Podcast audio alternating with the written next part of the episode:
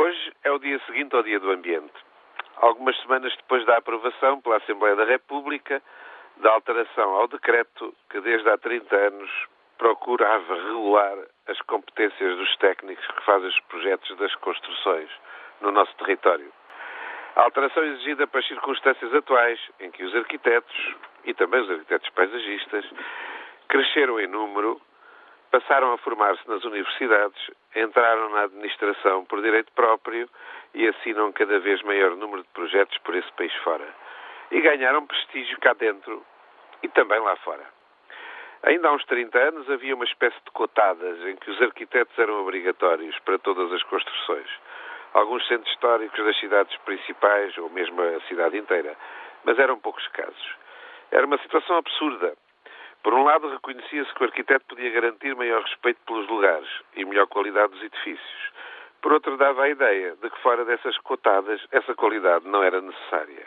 E depois, é claro, passámos estes anos todos a queixar-nos das periferias sem qualidade. Não somos ingênuos ao ponto de pensar que uma nova legislação que obriga a assinatura de um arquiteto em qualquer parte das cidades ou dos campos se traduzirá como se fosse uma varinha mágica na transformação positiva e instantânea dos ambientes em que vivemos. Primeiro, porque os arquitetos, bem ou mal, já projetavam em muitas regiões, mesmo que a lei não obrigasse a isso. E a diferença notava-se. Mas não tanto como se devia esperar.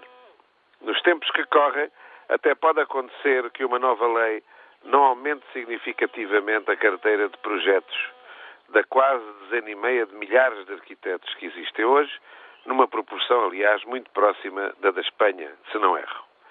Mas o que aumenta é a sua responsabilidade perante a lei e perante a sociedade pelo trabalho que fazem ou não fazem e deviam fazer.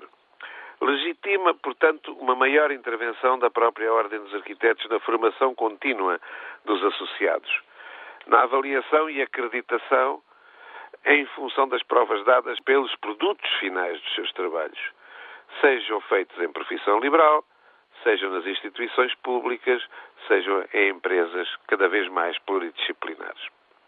Antes era fácil dizer que a culpa dos maus resultados era sempre dos outros, dos outros profissionais ou até pessoas não qualificadas.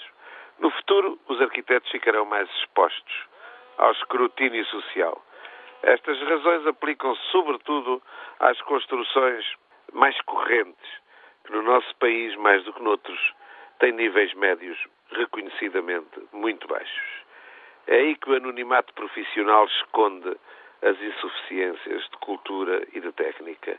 E não só na estética, de que se fala muito, mas nas coisas mais simples do conforto, da economia de energia, da qualidade construtiva, da desarrumação dos edifícios e dos espaços exteriores.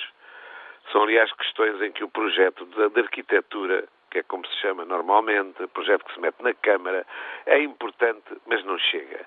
E que implicam toda a fileira da edificação, desde os promotores e construtores, às instituições que aprovam, à publicidade enganadora, etc.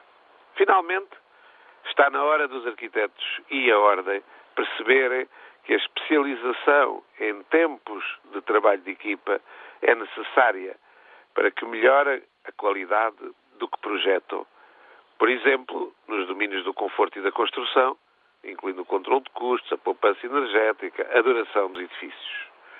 Mas, sobretudo, na atividade urbanística, que cada vez exige mais e melhor formação específica, que poucas escolas estão hoje a fornecer e que o tão falado processo de Bolonha pode ser o desafio a vencer em vez de uma oportunidade perdida.